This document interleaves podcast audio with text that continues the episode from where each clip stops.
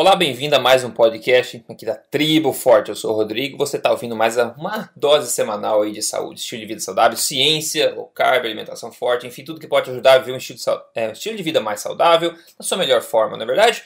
Maravilha, hoje tem vários tópicos aqui diferentes que a gente vai até conversar. Tem uma pergunta da comunidade também. A gente vai passar por ovos, passar por é, diabetes, passar por benefícios metabólicos do jejum intermitente que podem ir além da perda de peso, algumas nuances a respeito disso. Vamos ver também um pouco de obesidade saudável, do mito da obesidade saudável, que a gente já mencionou antigamente, mas tem coisa nova que saiu. E também uma pergunta da comunidade que pode aplicar para bastante gente que está ouvindo também. Então vai ser bastante bacana o papo aqui. Doutor Souto, bem-vindo a esse podcast, tudo bem? Bom dia, Rodrigo. Bom dia aos ouvintes. Tudo tranquilo.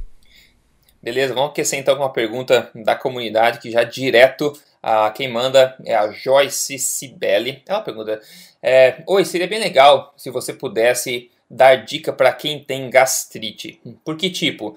Quando eu tomo café, o meu estômago dói. Daí eu fico sem saber se eu devo tomar ou não. Já que você sempre fala do café nos seus vídeos, é, ponto. Obrigado por sua dedicação. Deixa eu só, o que eu penso o seguinte, ó. É engraçado como, com o tempo, a gente começa a ignorar os sinais do, claros do nosso corpo, né? Se dói, deveria ser meio óbvio que bem não tá fazendo, né? O problema em si, na minha opinião, não é o café em si, mas sim é o elefante na sala que é o quê? Que é a gastrite, né?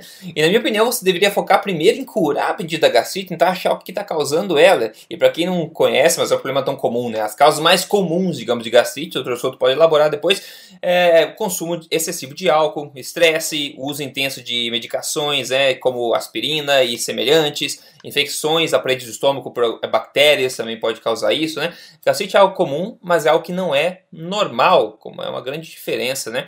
Então, doutor Souto, a pergunta é a respeito do café, mas acho que a pergunta vai além disso, né? Qualquer coisa que machuca o estômago, um estômago machucado, não deveria ser bem-vindo, né? E o próprio corpo diz isso muito claramente, estimulando os sensores de dor, né? Então, a gente teria que ouvir isso primeiro e tentar atacar o problema. O que, que você é, tem a dizer sobre esse, essa pergunta da Joyce?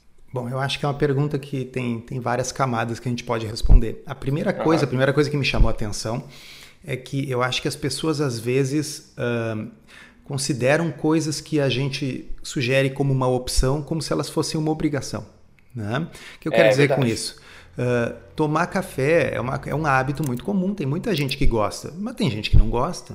Né? Uhum. Tem gente que não gosta e tem gente que não tolera. Ela não é a única pessoa que daqui a pouco uh, sente dor de estômago ou tem azia e tal quando consome café ou alguma bebida cafeinada. Tá? Uhum. Então, uh, o fato de que a gente fala bastante café tem mais a ver com o meu gosto pessoal e o do Rodrigo, que a gente aprecia o café, porque a pessoa não precisa café, tá certo? Para seguir um estilo de vida low carb, uma alimentação forte. Isso me lembra uma vez um, uma história de, de consultório, acho que eu já contei aqui, né? que eu estava explicando para um paciente que, uh, por exemplo, às vezes frutas uh, gordas, como o coco e o abacate, pode ser mais interessantes se ela quiser consumir uma fruta no café da manhã, consumir um abacate, do que consumir uma fruta doce, né? Se o objetivo é emagrecer com low carb ou controlar os níveis Sim. de glicose para um diabético, por exemplo. Aí depois de eu fazer essa explicação, a pessoa, uh, enfim, volta um mês depois e ela diz assim: Olha, tá tudo bem, tá tudo dando certo, só tem uma coisa, eu não suporto o tal do abacate, eu não aguento, eu acho ruim. Né? Eu digo assim: Bom, mas então tá comendo por quê? Aí ela olhou é. para mim assim: Mas eu achei que tinha que comer. É. tá certo? Então, é um quando ponto. a gente menciona uh, o abacate, não é porque você precisa comer um abacate todos os dias para ser saudável. Não. Significa que você tem mais uma opção na sua alimentação. Mas se você não gosta certo. de abacate, simplesmente não coma abacate. Se café lhe faz mal, não, não tome café. Né? Uh, por um tempo, Uh, eu, eu, eu, gosto de tomar chá de tarde, assim, no consultório. Uh, e aí, por um uhum. tempo, eu observei que quando eu tomava chá, uh, eu tinha azia, azia mesmo, dor, dor assim, no, no esôfago. Né? E se eu não tomava chá, não me dava. Então, eu, bom, o que, que eu fiz? Eu parei de tomar chá. Depois eu me dei conta que o problema não era o chá. O problema é que a pessoa que estava fazendo o chá aqui no consultório gostava de colocar pedacinhos de cravo no, no, no hum. chá, no preparo. E por algum motivo, se tem cravo no, no meu chá, isso me dá, um, dá uma azia. Então, uhum. o que, que, eu uhum. faço? Eu não boto cravo no meu chá. tá certo? Uhum, Isso daqui a pouco é uma uhum, coisa é. peculiar minha, né? Sei lá, para outras pessoas pode não acontecer. Né? Então a gente, eu, eu, você falou e eu concordo plenamente, a gente parece que esquece de escutar o próprio corpo, né? E então assim, mais importante do que qualquer coisa que a gente diga aqui dos estudos científicos sobre café, se faz bem, se não faz bem, etc, é assim, você se sente bem quando toma café, sim ou não, né? Uhum, uhum. Agora, bom, a outra camada é essa aí que você colocou. Daqui a pouco uh, o café está sendo um irritante para o estômago dessa pessoa, porque o estômago dessa pessoa está com problemas. Né? Sim. Porque ela tem uma infecção por uh, H. pylori, por exemplo, que é uma bactéria. Né? Uh, e essa bactéria pode ser tratada pelo médico, pelo gastroenterologista, e daqui a pouco aquele estômago cicatriza né, já não está mais inflamado por essa bactéria e passa a tolerar um café que ele não, não tolerava antes. Uhum. É, é uma, uhum. uma coisa que acontece. Uh, a gente vê isso muito saindo de estômago, mas ainda na parte digestiva, em pessoas que vinham de uma alimentação uh, ocidental padrão, quer dizer, comendo uhum. porcaria, e aí mudam para uma alimentação uh, adequada, e, e, e aí o intestino passa eventualmente a tolerar determinadas coisas que antes causavam intolerância.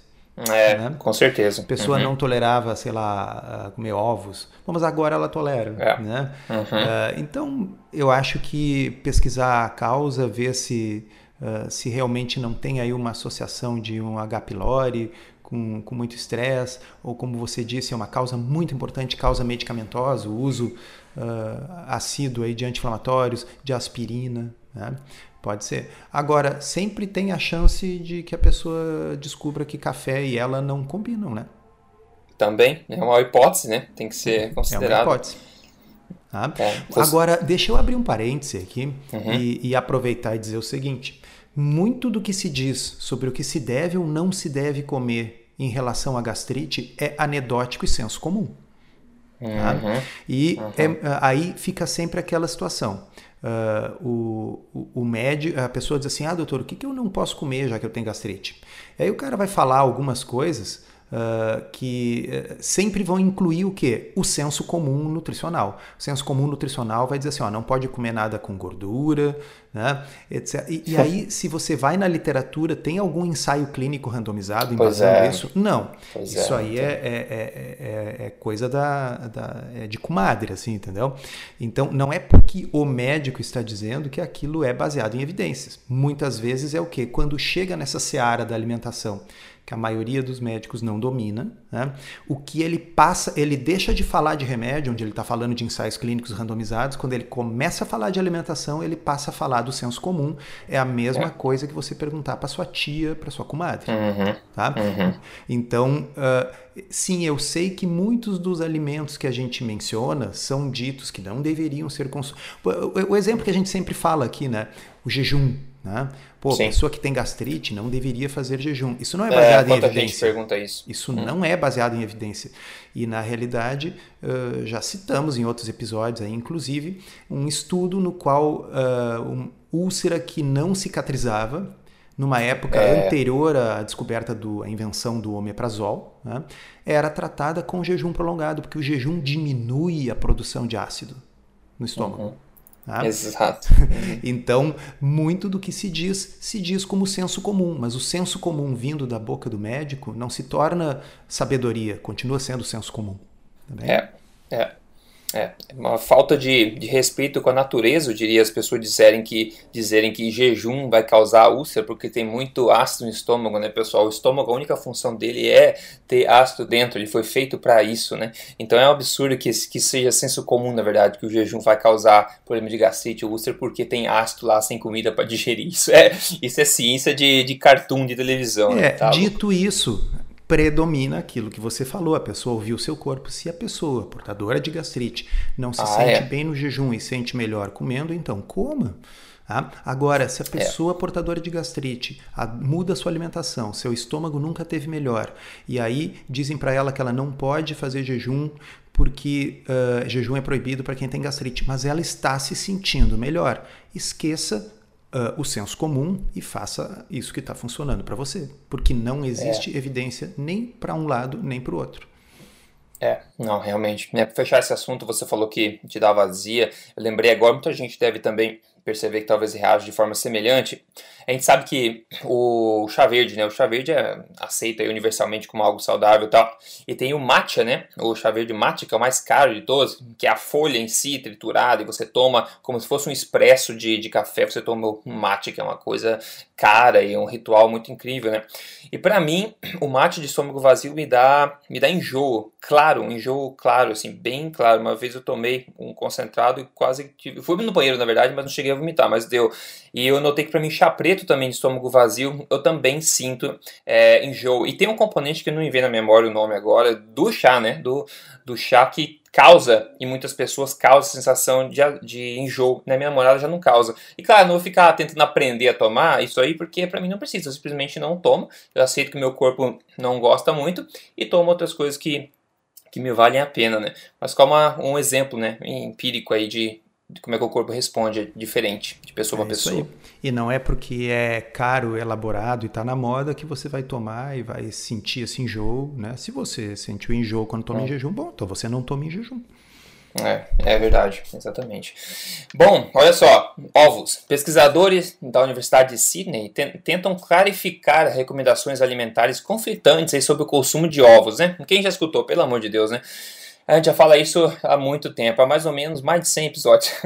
um novo estudo, um novo estudo mostra que o consumo de até 12 ovos por semana por um ano não aumentou o risco cardiovascular em pessoas com pré-diabetes e diabetes tipo 2, né? Para quem assistiu What the Health lá, então toma esse estudo na cabeça. Ó, um estudo de três meses, é um follow-up na verdade. Esse estudo continua um estudo anterior chamado Diabeg, eu adoro esses nomes criativos que eles criam para estudos. O Diabeg, que foi um ensaio clínico randomizado de 3 meses de duração, que mostrou que uma dieta alta em ovos, mais de 12, igual a 12 ou mais de 12 ovos por semana, comparada com uma de menos de 2 ovos por semana, não afetou adversamente, adversamente os fatores de risco cardiovasculares em adultos com diabetes tipo 2. Né? Uma nota sobre esse estudo é que ambos os grupos tiveram a mesma quantidade, a mesma ingesta de proteína, né? mas o grupo com que consumia mais ovos reportou ter menos fome e maior sensação de saciedade saciedade após o café da manhã. Então, bora online aqui, sumarizando, o consumo de ovos aí é até 12 por semana ou mais não foi associado, ou nesse estudo no caso, não foi é, é, não associado, até foi um randomizado, mas não, pelos estudos, pelos é, marcadores que eles tiraram lá do pessoal, todos os marcadores sanguíneos, não teve nenhuma influência negativa, tá? Só para ir contra o que todo mundo aparentemente diz na televisão, os documentários na Netflix sobre ovos e diabetes, né, doutor Soutos? Você deu uma lida nesse estudo também, você me mandou esse estudo, o que, que você é. achou disso aí? Claro que é uma coisa que a gente fala há muito tempo já, né? Então, uh, vamos, vamos por parte. Primeiro, eu gostei da manchete da, da dessa do, do, do, Science Daily. Né? Science a manchete, uhum. traduzindo aqui para o português, diz assim: ovos não estão ligados a risco cardiovascular, a despeito de uh, conselhos em contrário. Tá? É, é então, uh, essa manchete já inclui dentro de si uma série de coisas interessantes. Digamos, os conselhos em contrário, a orientação no sentido de que não se deveria comer ovos, essas nunca foram baseadas em evidência. Uhum, certo? É.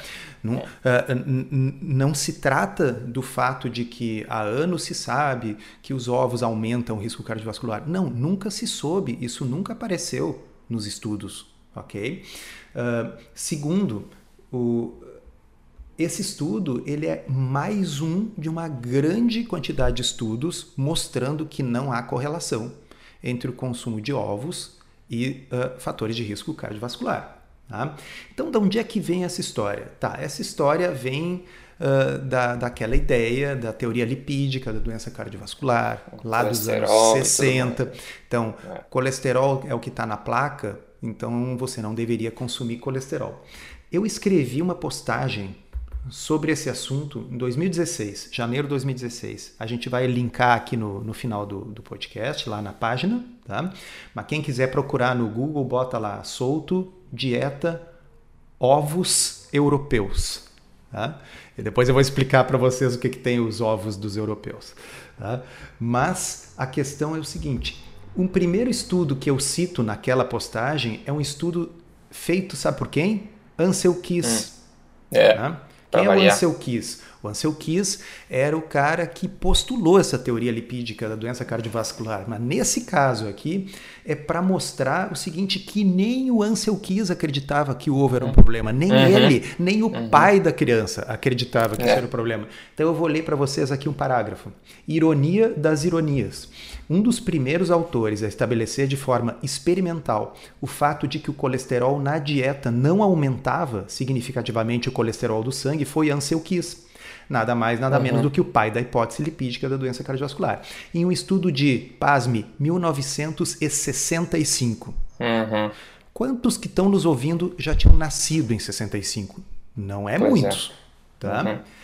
Kies explica que uma redução de 50% na ingestão de colesterol reduziria o colesterol sérico em apenas 7 miligramas por decilitro e que as variações da dieta típica dos americanos à época, desde um extremo uh, até o outro, mudariam em apenas 9 miligramas por decilitro o colesterol uhum. total. E aí ali eu boto a, a referência.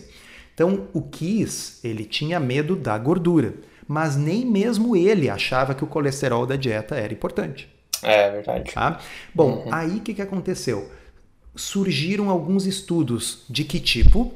Observacionais, epidemiológicos, uhum. que sugeriam que pacientes diabéticos e pré-diabéticos tinham uma incidência maior de problemas cardiovasculares quando eles consumiam muitos ovos. Tá?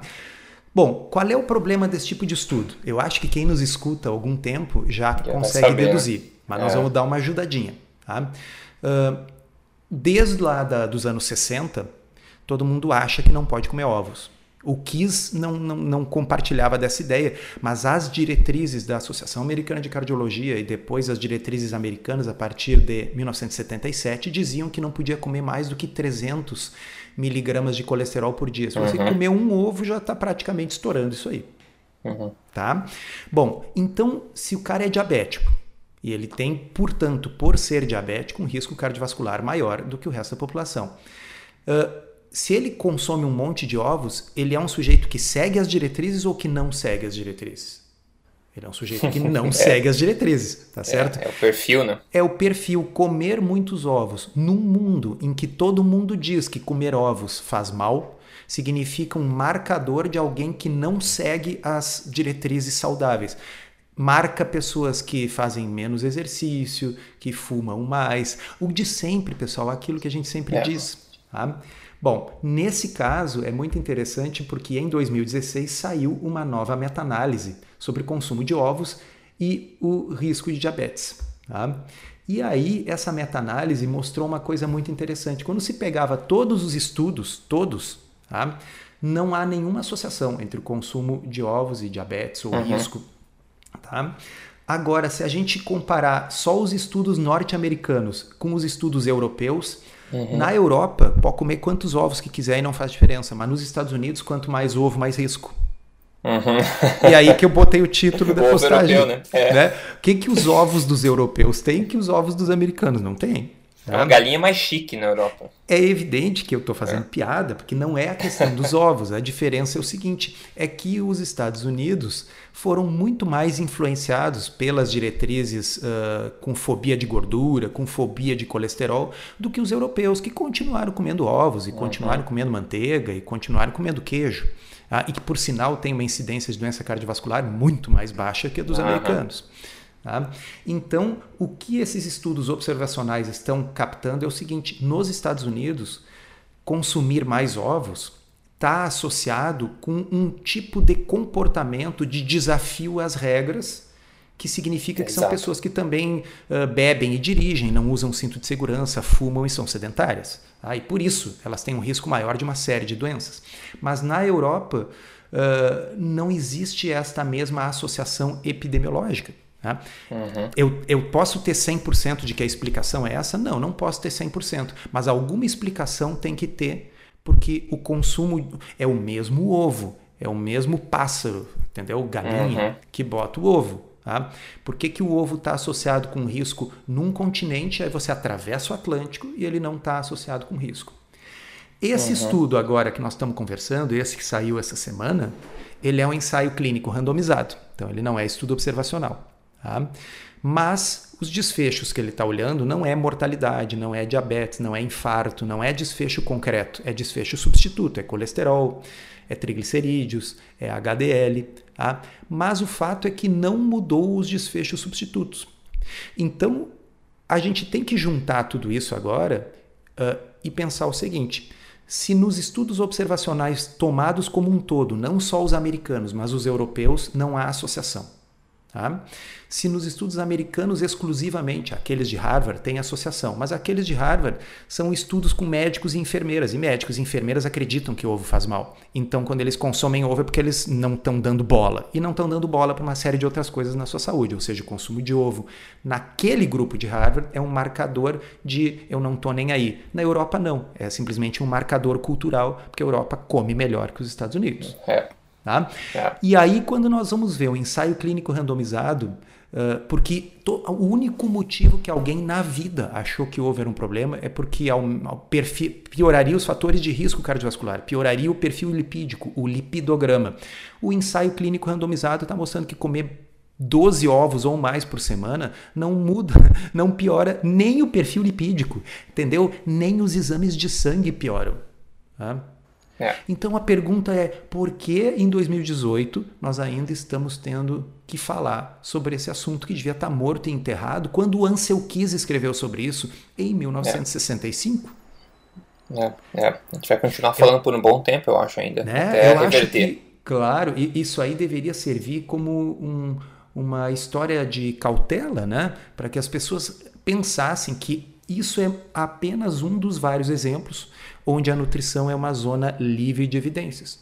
Né? É. Onde a nutrição passou a ser uma série de memes repetidos, uhum. né? de, de dogmas repetidos de geração em geração, né? uhum. e que resistem à evidência. Eu repito, em 1965 já havia estudo experimental mostrando que o ovo não era problema. As meta-análises mais recentes mostram que não é problema. E o ensaio clínico randomizado de desfecho substituto mais recente mostra que nem mesmo em desfecho substituto é um problema. Tá? Então o problema não está no ovo, o problema está na nutrição enquanto uh, área de conhecimento. Né? É, é, é. Eu, bom, eu particularmente já estou puxando a mudança por mim mesmo, né? Já, eu não tô nem aí, convencido. Se você está convencido também, manda ver. Eu tô comendo agora, no momento, uns 20 ovos por semana, pelo menos, que minha janta é normalmente 3 ou 4 ovos na janta. E isso há muito tempo, né? Então, se não bastasse toda a questão científica, a gente sabe que não tem base nenhuma para dizer que você precisaria restringir os seus ovos, digamos assim. A gente tem de sobra também experiência empírica para mostrar pessoas saudáveis, com exames melhores do que nunca, com o consumo dessa comida milenar, né? Que inclusive não só humanos, mas animais da natureza procuram essa fonte de nutrição também, né? Então a gente perde perspectiva um pouco, a gente está nessa é, no meio dessa, dessa resistência de evidência, como você falou, tentando reverter esse quadro que nunca foi provado por sinal e tentando reverter com muitas provas, né? Não uma, mas muitas provas. Então, uh, olha só, vamos até linkar com, com o assunto do, do início da pergunta do leitor, daquela pergunta do café. Né? Daqui a uhum. pouco alguém vai dizer assim, mas Rodrigo, eu não aguento ovo, eu odeio ovo, eu não consigo. Não come, né? Ovo. Pô. Então não come ovo. A gente está falando do ovo porque o ovo é um alimento barato, nutritivo e que foi vilipendiado desnecessariamente por diretrizes que não eram baseadas em evidência. Não significa que para você seguir uma alimentação low carb ou uma alimentação forte, você precisa comer ovo. Se você não gosta e não quer, é. não coma. É. Tá? Então vale para o abacate, vale para o ovo, vale para o café. Vale lembrar para qualquer é, não gosta de coisa. ovo, mas adora um quindim, né? Fala a verdade. Ah, sim, é. Quando o ovo é misturado com açúcar, aí muda, né? Aí fica gostoso. Aí fica bom demais.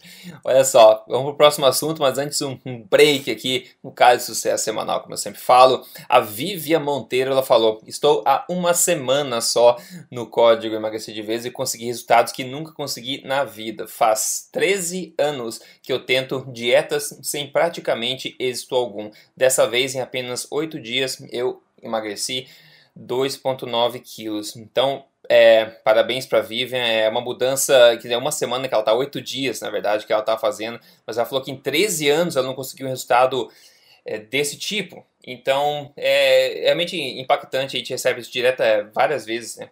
por dia, inclusive a gente recebe esse tipo de coisa, a diferença que faz quando seus hábitos fazem sentido fisiológico, né? Quando você respeita a ciência e não só os dogmas, as, uh, esses é, essas crenças, esses mitos que a gente está falando até aqui, né? Então, uma pessoa, quando ela vê resultado bom na primeira semana, o que acontece? Ela se motiva, né? A seguir em frente, ela ganha aquele gás novamente para seguir em frente, né? É uma coisa diferente, uma, uma nova explosão de, de entusiasmo e motivação. Então, por isso que eu acho importante resultado rápido na primeira semana. E a gente sabe que com low carb, com cetogênica, alimentação forte, otimizada para low carb, cetogênica, a gente vê resultado rápido. E isso é um ponto crucial para motivar as pessoas, para que elas verem que está na direção certa, né? Se você quer entrar no programa, é só entrar entrar em código emagrecerdeves.com.br. Maravilha! Ô Rodrigo, Muito eu me lembrei bom. de mais Diga. uma coisa. É, ah, manda às vezes ver. não vem na hora, então eu ainda estou voltando ao assunto lá do, dos ovos, tá? Uhum. Mas não é para falar dos ovos, é para chamar a atenção dos nossos ouvintes para como às vezes a gente tem dificuldade de, de imaginar quais são as variáveis ocultas que estão por trás dos resultados. No caso dos ovos lá, a gente já falou, né? Uhum. As pessoas que desafiam as diretrizes uh, tendem, uh, tendem a ter resultados de saúde pior, não porque as diretrizes estão certas, mas porque elas tendem a não seguir outras coisas que são saudáveis, né? Certo. Como uhum. a atividade física e não fumar. Uh, saiu esses dias um estudo sugerindo que uh, a atividade física, vamos combinar que a atividade física é uma coisa boa, né? Que a uhum. atividade física não é tão protetora contra doença cardiovascular, contra mortalidade, se for uma atividade física laboral, ou seja, uma atividade física de trabalho, versus uma atividade física de lazer. Tá? Uhum, Então, o, é, era um estudo observacional, epidemiológico, não era um ensaio clínico randomizado. E o que eles viram é o seguinte: olha, pessoas que fazem a mesma quantidade, mesmo volume de atividade física. No entanto, em um caso, esse volume de atividade física é trabalhando, pessoas que fazem trabalho manual, uhum. tá? como agricultura, esse tipo de coisa. Tá? Comparado com pessoas que fazem o mesmo volume de atividade física de esforço, mas essa atividade física é a atividade física recreacional. Uh, incluindo aí academia de ginástica ou esportes. Uhum. Tá? E o grupo que faz o como esporte parece ter resultados de saúde muito melhores e uma chance menor de, de mortalidade uhum. e desfechos ruins. Tá? O Tim Noakes, um dos nossos gurus, aí, postou esse estudo no, no Twitter e uhum. fez um comentário, e o comentário dele foi na mosca. Ele diz assim: olha, talvez o que o estudo esteja medindo não seja o impacto da atividade física na vida das pessoas, e sim o impacto da renda, do nível socioeconômico. Tá? Uhum. Todo mundo sabe que, do ponto de vista epidemiológico, um dos maiores determinantes de longevidade e, uh, é, é, a renda e o nível socioeconômico. Tá? Pessoas que têm uma renda mais alta, que têm um nível socioeconômico mais elevado, tendem a viver mais. Tá? Uhum. Por quê? Porque elas têm acesso a uma série de benefícios, ok? Acesso a cuidados de saúde, acesso a uma série de questões de estilo de vida uh, que são protetores e porque elas ao mesmo tempo não estão expostas aos mesmos estressores e aos mesmos problemas ambientais que impactam uhum. negativamente uhum. a vida que afetam as pessoas com baixa renda. Tá? Uhum, então, uhum. daqui a pouco, uh, a, a, gente está olhando aquele estudo uh, sem esse pensamento crítico e tentando entender qual é a diferença, já que o músculo é. que contrai para carregar tijolo é o mesmo músculo que contrai para levantar o halteres. É, não tem nada a ver com exercício. Tem nada a ver com exercício. Nós estamos medindo é. uma variável que é nível socioeconômico. Então, Sempre, pessoal, ouvintes, quando vocês verem um estudo observacional epidemiológico, tem que fazer um esforço. É, é, é quase um jogo de xadrez. É como se vocês estivessem resolvendo uh, uma palavra cruzada no jornal. Tá? Tem que pensar, tem que raciocinar. O que pode estar por trás disso, além daquela correlação que o autor do estudo está fazendo? O autor do estudo está pensando uhum. em exercício, mas o que, que pode estar por trás? Porque o estudo é observacional, é epidemiológico, ele não pode estabelecer causa causa e efeito. Só ensaios clínicos randomizados podem estabelecer causa e efeito. Eu achei que era importante lembrar, porque eu achei muito legal essa, esse exemplo. E é parecido é, com a acho... história dos ovos. Né? Sim, Quer dizer, sim. os ovos, uh, frequentemente em estudos, assim como carne vermelha ou qualquer outra coisa que tenha sido demonizada por muito tempo, passa a ser um marcador de, de compliance, de seguir ou não seguir diretrizes como um todo.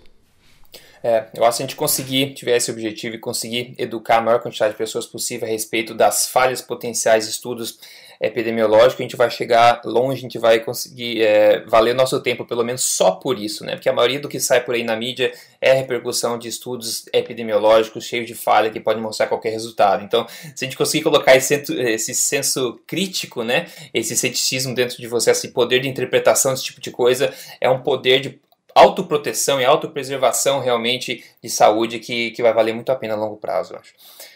Uh, vamos lá para o segundo tópico aqui, que é o seguinte, o novo ensaio clínico publicado agora no dia 10, no dia 10 agora, no jornal Cell Metabolism, que mostra que é, jejum intermitente pode melhorar a sua saúde até na falta de perda de peso. O que, que esses caras fizeram? Bom, eles acompanharam homens adultos com pré-diabetes por 10 semanas, seguindo dois protocolos, um de cada vez, um depois do outro.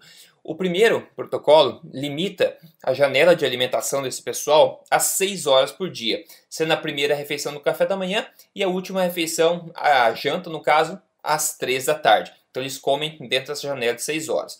O segundo protocolo é a janela de 12 horas, que é basicamente como todo mundo faz, praticamente sem fazer, digamos, jejum intermitente. Toma café da manhã às 8, almoça, janta às 8 da noite, vai dormir e daí repete o ciclo, né? E ambos protocolos é, foram montados para que essas pessoas comessem a mesma quantidade calórica no total, que é interessante, né? Os resultados mostram que o jejum intermitente, né, que reduziu a 6 horas por dia, colocou café e a janta até as 3 da tarde, na primeira parte do dia, proporcionou melhoras na sensibilidade à insulina, melhoras na diminuição do estresse oxidativo, é, na, baixa na insulina, baixa da pressão sanguínea também, e ainda uma diminu diminuição né, do apetite à noite, que é uma coisa meio contra-intuitiva. Então eles estão tentando focar e mostrar benefícios que vão além da perda de peso. Muita gente diz que o jejum funciona bem porque o pessoal perde peso, e isso pode ser verdade, sim, mas existem outras coisas aparentemente que podem é, melhorar sem você perder o peso de fato. E outro ponto, o torcedor pode comentar agora, é essa coisa de você seguir um pouco mais né, o ciclo é, circadiano, colocando a alimentação um pouco mais para o começo do dia e não mais tarde, jantar tarde da noite, final do dia, à noite, como escolha também, que é outro ponto que pode ter influenciado também essa escolha aqui, que é um resultado interessante de fato, né? É muito interessante. Uh, chama, uh, é importante chamar atenção também que estudo muito bem feito, um estudo uh, muito bem conduzido, e uma das coisas importantes é que os participantes receberam a alimentação durante a duração do estudo. Né? Então, não é aquela coisa que a gente orienta as pessoas, elas vão para casa e, e, e, vão. Conta com a sorte. Né? Daqui a pouco vão, não vão seguir aquilo que foi orientado. Aqui foram, receberam integralmente a alimentação fornecida pelo estudo, o que assegura que todos comeram os, os mesmos alimentos. Tá? E assegura que eles comeram o mesmo número de calorias, de modo que realmente a diferença aqui foi simplesmente uh, fazer uma janela restrita de alimentação. Né? Chama Time Restricted Feeding, a gente traduziria por uma janela restrita de alimentação. Tá? E as diferenças, então, em redução da insulina pós-prandial, em aumento da sensibilidade à insulina, em melhora da função das células beta do pâncreas, que são as que secretam uhum. insulina, em diminuição da pressão do estresse oxidativo e, inclusive, a diminuição do apetite à noite, foi é. observado no grupo que fez a janela restrita de alimentação, repito, independentemente da questão calórica. Né? Então, é mais um estudo que se junta a um catatal de estudos mostrando uh, vantagens da, uh, da estratégia do jejum intermitente, aqui neste formato de uh, jejum com restrição da janela de alimentação. Uhum. Né? Por quê? Porque volta e meia pinta algum estudo mostrando o seguinte: olha, na perda de peso, né, a diferença é só uma questão de calorias. Então, claro, quando a pessoa está no jejum, ela não está comendo, ela vai perder peso, mas se ela simplesmente restringisse as calorias, uh, ela ia perder peso também. Então, aqui existem benefícios do. E eu concordo com esse estudo. Eu acho que os benefícios do, do jejum são muito mais metabólicos do uhum. que uhum. calóricos. Uhum. Né? Porque concordo. calorias a gente pode restringir de outros jeitos. Sabe qual é uma forma é. sensacional de restringir calorias? Low carb. Hum. Né? É, é, sem perceber você acaba restringindo. Sem perceber você come menos. A pessoa é. diminui os carboidratos, fica com menos fome, a insulina baixa, passa a queimar a sua própria gordura, passa a ter uma fonte endógena de calorias, que é a sua própria gordura sendo queimada, e sente menos fome Tá restringindo calorias? Tá, mas é muito diferente de ficar passando fome, pensando desesperadamente na próxima refeição. Então, uhum. restringir calorias tem, tem um monte de formas de fazer isso. O que o estudo está mostrando são benefícios metabólicos uh, independentes da restrição calórica. Então, primeiro ponto. Tá? Segundo ponto é esse aí que, que você falou do ritmo circadiano. Tá? Uh, eu, eu, sigo, já falei aqui, um autor uh, no Twitter, que é o Bill Lagacos. Tá? Um cientista, um cara que estuda muito isso aí, e o grande foco dele é no ritmo circadiano, ele é apaixonado por isso. Tá? Então, tem uma série de estudos uh, pré-clínicos em animais que mostram que alinhar a alimentação com o ciclo circadiano pode ser interessante justamente nessas coisas aqui: resistência à insulina, uhum. uh, pico de insulina pós-prandial, pico de glicose pós-prandial, função da célula beta, estresse oxidativo, esse tipo de coisa. Tá? Então ele vem postando isso aí. E ele já postou outros estudos em humanos sugerindo isso também. Eu estava conversando com, com, o Rodrigo antes da gente começar a gravar uh, que é importante a gente botar em perspectiva uh, esse uhum. tipo de coisa. Porque algumas coisas uh, são mudanças que fazem uma diferença enorme. E outras são mudanças que podem ser boas para você, mas são mudanças, é sintonia fina, é detalhe. Uhum, é. Tá? Então, por exemplo, eu não acho que comer pizza com borda, pizza doce com borda, tá? de noite ou de manhã vai fazer muita diferença. É. Tá? Digamos assim, que eu quero a implicação que eu quero deixar aqui, a qualidade da alimentação é o, o elemento mais importante a ser modificado. Tá? Uhum. Então, para mim, realmente é secundário um paciente que está comendo muito mal, que está comendo errado. É secundário se ele vai uh, concentrar suas calorias de manhã, se ele vai alinhar a sua é. alimentação com o ciclo circadiano, ou se ele vai comer uma refeição por dia só e se essa única refeição dele é a janta. Para mim, isso é secundário em relação a melhorar a qualidade dessa alimentação. O que é melhorar a qualidade? Exato tirar alimentos processados e ultraprocessados, eliminar o açúcar da dieta, tirar os farináceos, tá certo? Concentrar em plantas e bichos, tá? carnes, peixes, ovos, aves e todo tipo de vegetal de baixo amido. Isso aí é a base da coisa, tá? Bom, digamos que a pessoa já fez isso, tá? E ela já está obtendo uma série de benefícios. E a pessoa vem a me perguntar, assim, bom, o negócio é o seguinte: eu gostaria de fazer uma janela restrita de alimentação. Eu quero ver se eu concentro a minha alimentação num período maior, passo um tempo maior em jejum. Eu vou dizer: ótimo, é uma maravilha, é uma boa ideia, eu concordo. Daqui a pouco a pessoa me diz assim: olha, na meu estilo de vida, a hora que eu tenho tempo de cozinhar, de fazer uma comida e de comer junto com a minha família é de noite. Aí eu vou dizer, uhum. ótimo, então faça a sua janta de noite. E a pessoa diz assim: olha, eu não sinto fome de manhã. Eu prefiro realmente tomar um café preto de manhã e trabalhar. Eu vou achar maravilhoso. Tá? Uhum. E a gente já citou aqui estudos de pessoas que não estavam habituadas a tomar café da manhã e passaram a se forçar a tomar café da manhã uhum. e ganharam peso. Uhum. Tá? Exato. Agora, se a pergunta for especificamente a seguinte, abre aspas, o que é melhor? Fazer uma restrição de horário de alimentação, restringir minha janela de alimentação. Eu quero comer tudo que eu como num intervalo de seis horas. Se essas seis horas forem de manhã até o meio da tarde, ou se essas seis horas forem de almoçar tarde até jantar tarde. A literatura tem indicado que o melhor é concentrar as calorias de manhã. Tá? Ou seja, tomar o café da manhã, almoçar. E a refeição melhor a ser pulada é a janta. Vários uhum. estudos têm mostrado isso. Tá? Sim, curiosamente, isso está alinhado com as diretrizes nutricionais que sugerem que o café da manhã é a refeição mais importante do dia. Mas veja bem, até um relógio quebrado pode estar certo duas vezes por dia. É, tá? exatamente. Tá? Eles acertaram pelos motivos errados. Tá? Eles acham que é importante, por quê? Porque é a hora de comer cereais, porque é a hora de comer sucrilhos, porque é a hora que a indústria alimentícia brilha, porque na cabeça deles uh, isso. Uh, vamos dizer, vai fazer você comer menos uh, na janta, e o problema da janta é uma questão calórica, porque vai comer carboidrato de noite, depois vai dormir, não vai ter condições de queimar carboidrato, não tem nada a ver com isso. Tá?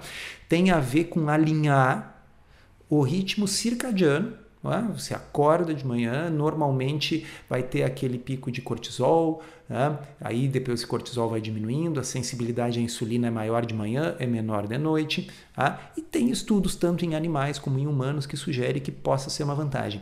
Qual é a importância disso no cômputo geral das coisas? Eu já, já falei, mas vou dar minha opinião de novo. Sintonia fina é detalhe, uhum. é otimização. Uhum. Ok? Eu tenho certeza absoluta que alguém que comer a dieta ocidental padrão, comer um monte de carboidrato refinado, mas consumir café da manhã, almoçar, depois comer o lanchinho e não jantar, vai ter um resultado pior do que alguém que comer toda a sua comida na janta e não comer no resto do dia, se é se comer toda a sua comida na janta for comida de verdade, alimentação forte, low carb. Ou é. seja, a qualidade da alimentação é muito mais importante. Mas é. em termos de é. sintonia fina, está parecendo que o predomínio dos estudos sugere que antecipar as calorias para mais cedo, ou seja, daqui a pouco a pessoa experimentar comer uma coisinha no café da manhã, mesmo que não tenha o hábito, almoçar e tentar comer o mínimo possível à noite. Para quem tem resistência à insulina, especialmente para quem é pré-diabético, etc., tem estudos que mostram que isso pode melhorar as coisas.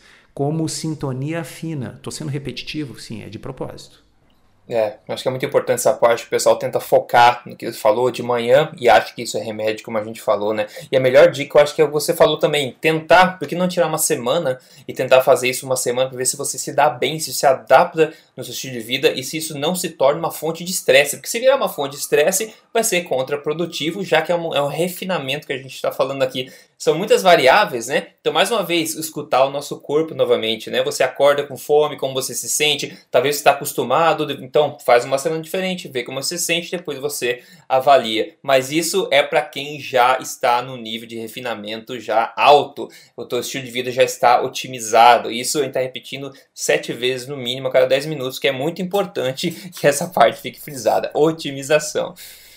Beleza. Porque senão parece assim, ah, então mudou tudo. Agora o que, que é, eu vou fazer? Não, eu estava tão feliz, eu não tinha fome de manhã, não, não, não comia de manhã. Isso. Agora, eu, não, não, pessoal, eu estou falando, é, é, um pequeno detalhe. Sintonia e fina. é um indício também, quiser. não é? Sabe para quem gosta de biohacker, assim, o cara que gosta é, de fazer é, autoexperimentação. É. Deixa eu verificar como é que vai ficar o meu índice Roma de resistência à insulina depois de eu fazer essa modificação circadiana na minha alimentação. Então, sabe, tem gente que gosta de fazer exame todo mês e comparar é. com diferentes coisas. Como é que é com exercício resistido? Como é que é com HIIT? Como é que é comendo de manhã? Como é que é não comendo de manhã? Para a maioria, para 99% das pessoas que estão nos ouvindo, o que importa é o seguinte: é trocar o pão pelo salmão, é tirar o açúcar. Tá? É assim, é se, se, é de noite ou se é de manhã, é secundário. Tá? Agora, se você é daquele que eu já tô super bem, mas eu quero ficar melhor ainda, porque eu sou fanático por essas coisas. Ok, acho que um, um tweak interessante, uma mexida interessante é faz o teste, né? Tenta fazer o time restricted feeding, quer dizer, a janela de alimentação mais cedo. Tenta jantar é. cedo. É, hum. isso aí faz o teste para ver. Mas o grande takeaway aqui, a grande mensagem, eu acho que desse, desse estudo também, que eu acho que se aplica a mais gente, é perceber que é, restringir a sua alimentação e não comer o tempo inteiro, muito menos 3, 3 horas, etc., ficar comendo snack toda hora, você restringir, fazer um jejum intermitente, pode ter benefícios metabólicos que vão muito além da perda de peso. Mantenha-se em mente, né? Mantenha-se em mente. Uh, vamos lá. Olha só, último, para gente fechar aqui, o último assunto rapidinho de hoje aqui. Novamente, a gente vai falar do mito das pessoas obesas e metabolicamente saudáveis, né? A gente chama do um gordinho saudável, que o pessoal já conhece um pouco mais. Né? Então, a nova análise publicada agora em maio no Jornal do Colégio Americano de Cardiologia é, avaliou novamente um tema que a gente falou aqui já pelo menos em duas ocasiões, né, que é essa realmente a falácia do gordinho saudável ou dos obesos metabolicamente saudáveis. Ao analisar os dados de 6.800 membros do MESA, que é um estudo multiétnico de arteriosclerose, os autores concluíram que obesidade metabolicamente, que é obesidade metabolicamente saudável em um período de tempo não é um indicador estável ou confiável de futuros riscos de doenças cardiovasculares. Quase metade dos obesos metabolicamente saudáveis, tudo entre aspas, toda vez que eu falo metabolicamente saudáveis, no ponto de inicial do estudo, digamos, desenvolveram síndrome metabólica dentro do período do estudo, em que foi, se não me engano, 12 anos mais ou menos, variou. E ainda a quantidade de tempo em que pessoas, ah, que uma pessoa possui síndrome metabólica, que é diagnosticada e volta no médico a cada tempo para verificar o andamento, né? Quanto mais tempo ela possui síndrome metabólica, isso é associado linearmente a um aumento de riscos cardiovasculares. O estudo, então, conclui que a perda de peso e alterações de estilo de vida deveriam ser medidas tomadas por todos os indivíduos com obesidade, não metabolicamente saudáveis ou não. O ponto, em outras palavras aqui, é que uma pessoa pode estar né, temporariamente com os marcadores indicando nenhum problema. Então você está acima do peso, mas não está indicando nenhum problema hoje. Mas o que está mostrando esse estudo é que isso de você estar tá acima do peso e saudável, entre aspas, não é um indicador que você pode colocar confiança, porque a maioria das pessoas parece acabar sendo diagnosticada depois com síndrome metabólica, e isso quanto mais tempo você fica nessa condição, mais vai aumentando seus riscos cardiovasculares de forma linear. Esse um estudo que foi uma análise estatística de uma, uma enorme base de dados que eu falei, então não é um ensaio randomizado aqui, mas é mais um, é, mais um estudo que vem participando desse corpo de evidências, quebrando essa falácia, esse mito que você pode estar obeso, né, muito acima do peso, e ao mesmo tempo saudável e achar que isso vai durar muito tempo. Né? É, ponto-chave do que você disse é achar que isso vai durar. Né? Ela é uma situação instável. Uh, se vocês quiserem uma analogia, pensa num, pensa num banquinho com três pés. Tá? Se eu tiver um banquinho com três pés, eu posso, eu deixo ele no, no, no canto da sala. Se eu voltar daqui um ano, o banquinho vai estar tá ali. Ele é, uma, ele é estável, tá certo? É. Agora pensa num peão, sabe? Peão, a gente deixa o peão girando em cima de um pezinho, em cima de um eixo só. Tá? Mas essa não é uma situação estável, ela é uma situação instável. Nós sabemos que mais cedo ou mais tarde o peão vai cair. Né? Uhum. Então, uhum. uh, a, a, situação da obesidade ela pode ser uma situação uh, aparentemente saudável, mas é como o peão que está girando, quer dizer, aquilo está fadado a se instabilizar ali adiante. O problema é que existe uma janela de tempo, né? Então, daqui a pouco, por alguns anos, os exames estão bem e o sujeito se convence de que ele está fazendo certo, ele, enfim, ele faz exercício, ele vai na academia, os exames estão bons, ele não se dá conta que esta é uma situação que não irá persistir. Eu acho que a, essa é a, é a, mensagem que a pessoa deve buscar uh, uma mudança de hábitos que produza um peso mais adequado. Né? O corpo não foi feito para uh, subsistir numa situação de obesidade. Eu acho que o ponto é exatamente isso. E as pessoas precisam entender também que existe uma variação né, de qual o peso ideal de pessoa para pessoa. Algumas pessoas elas têm mais peso naturalmente, isso é normal. Normalmente esses estudos falam em obesidade, né, metabó é, obesos metabolicamente saudáveis. Então não é aquele quilinho acima, você está um pouco mais cheio, é mais, mais peso, né, quando é óbvio que você está acima do peso. Então não ache que você precisa ficar magro como modelo de revista, porque esse peso não é nem de longe o mais saudável para a maior parte da população. Né? É, nós não estamos falando nisso. num critério estético, nós estamos falando então... É em diminuir a gordura visceral, em perder centímetros de cintura, ah, é. em reduzir a gordura Exato. do fígado, em reduzir a gordura do pâncreas. Né? Uhum. E, uhum. Então a pessoa não precisa estar, tá, uh, vamos dizer, ficar bem de biquíni. Tá? A, a, o que nós estamos falando é outra coisa. Uhum, exatamente. Bom, vamos fechando aqui com como a tradição manda, né? Vamos comentar o que a gente degustou na última refeição. Doutor Souto agora é de manhã para você aí, o que, que você comeu ontem à noite, se é que você lembra, ou se você comeu alguma coisa do café também, por que não compartilhar? então, o café da manhã, como eu disse, eu tenho comido alguma coisinha assim, né? Uh, e eu comi um pãozinho low carb, que eu passei um, um, requeijão. Eu acho que é a mesma coisa que eu respondi na semana passada.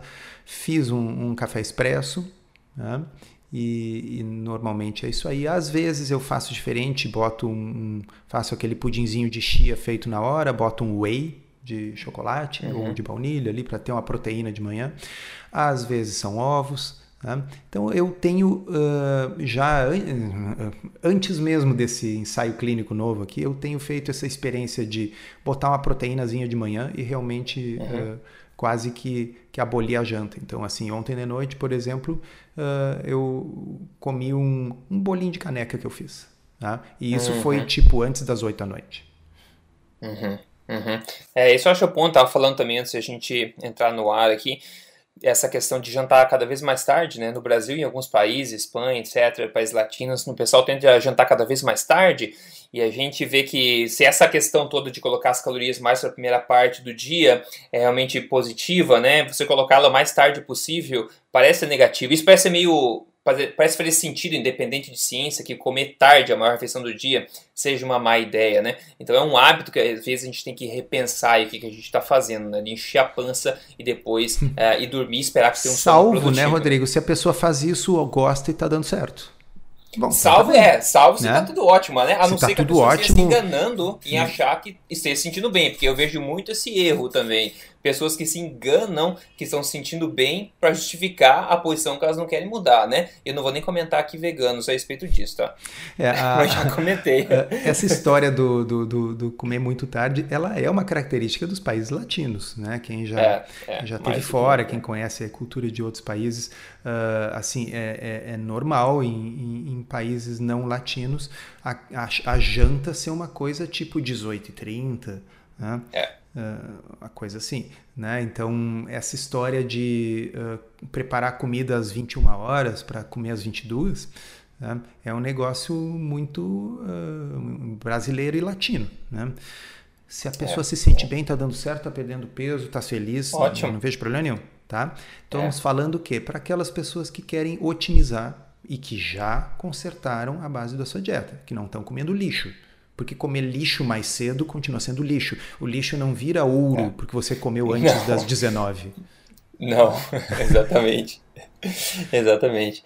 É, ah, eu ia mencionar, quando eu morei na Noruega, três anos lá, e é da cultura deles ter um. Na verdade, é um almoço bem simples, eles têm basicamente um sanduíche, é tradicional, mas a janta deles é muito cedo, muito cedo, tipo 4 e meia da tarde, 5 horas é, é normal, o pessoal vai falar, ah, deve ter janta, ou 6 horas, assim, porque o pessoal vai trabalhar.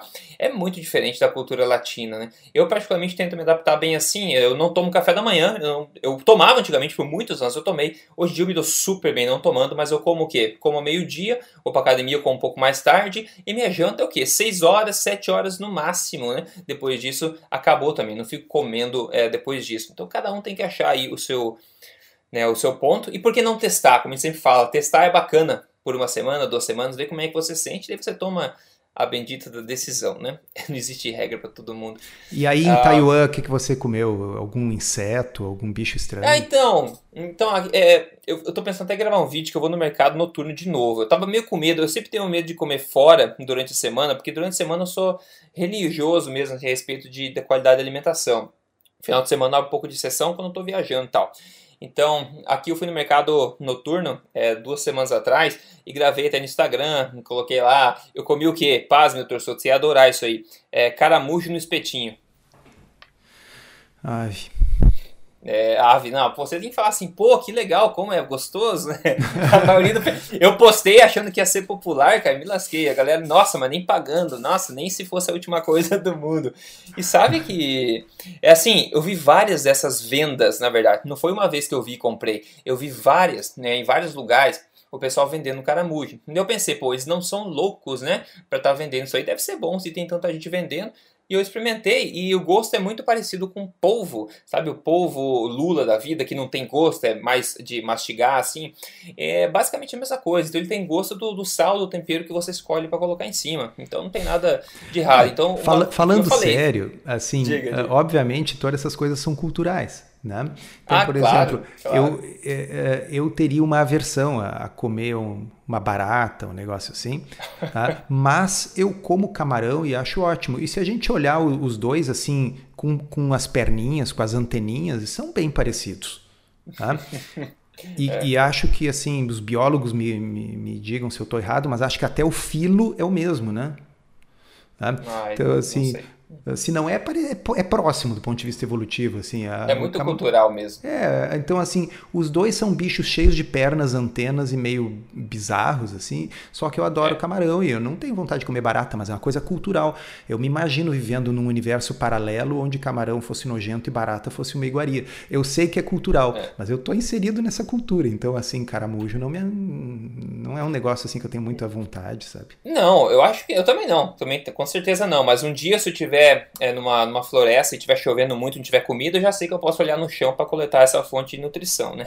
Outra coisa que o pessoal vende aqui muito é polvo, uns polvos pequenininhos que eles colocam no espeto inteiro. É uma coisa que você não sente vontade de comer olhando, porque é um polvo, você vê todos os tentáculos lá, uma coisa meio bizarra, mas vende demais. E eu comprei também, o gosto é muito bom, na verdade, né? Eu escolhi com é, curcuma por cima, ou você escolhe com sal rosa, o que você quiser, você coloca em cima lá é muito gostoso também, só que é uma diferença cultural. Você tem aquela, aquele preconceito né, do alimento sem antes provar. Mas enfim, eu não estou baseando minha alimentação nisso, né? Agora de janta eu comi bacon, ovos e um pedaço de queijo brie, mas eu confesso que eu comi um daqueles ovinhos é, conservados de perdiz.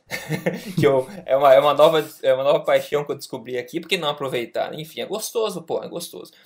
Enfim, é, eu acho que eu vou gravar a sexta-feira agora, eu vou de novo nesse mercado noturno, porque eu não tenho medo mais, porque é muito fácil encontrar alimentação forte. É muito fácil encontrar o polvo lá no grill, né, o caramujo que seja, né? É muito fácil você encontrar carne, outra coisa que eu comprei, eles cortam a carne na hora cozinha no grill com maçarico, eu falei, caramba, é muito prático, então é muito fácil comer. Agora vai no mercado desse na América do Norte, ou até no Brasil, você vai encontrar o que? É pão de tudo que é jeito, doce de tudo que é jeito, porque o pessoal não vai querer comer o polvo lá, né? Ou a carne faz mal, não sei. Então, sei lá, tem que aproveitar também. Eu vou tentar gravar e postar no YouTube isso aí. Aproveitando, é, siga, siga a gente no Instagram se você quer ver essas peripécias. Dr. Souto é lá, é o arroba jcsouto e eu é arroba Rodrigo Polesso, tudo junto. Siga a gente lá para acompanhar tudo isso aí. Dr. Souto posta direto também é, foto de comida que ele tem low carb lá que tá louco. Se não falasse que é low carb embaixo, eu não ia perceber nunca que aquilo era comida, Dr. Souto.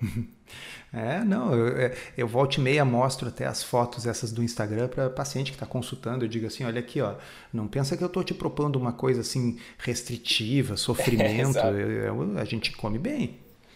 É, é, enquanto uns é. comem caramujo, o outro fica comendo aí essas coisas, essas delícias lindas. É, entre caramujo e cogumelos recheados, eu prefiro cogumelos recheados. É, é, cogumelo recheado também, com certeza. Maravilha, pessoal, é isso aí. Ficou o nosso show se fecha por hoje aqui. Espero ter sido útil para você. Se você não é membro da Tribo Forte ainda, entre lá triboforte.com.br.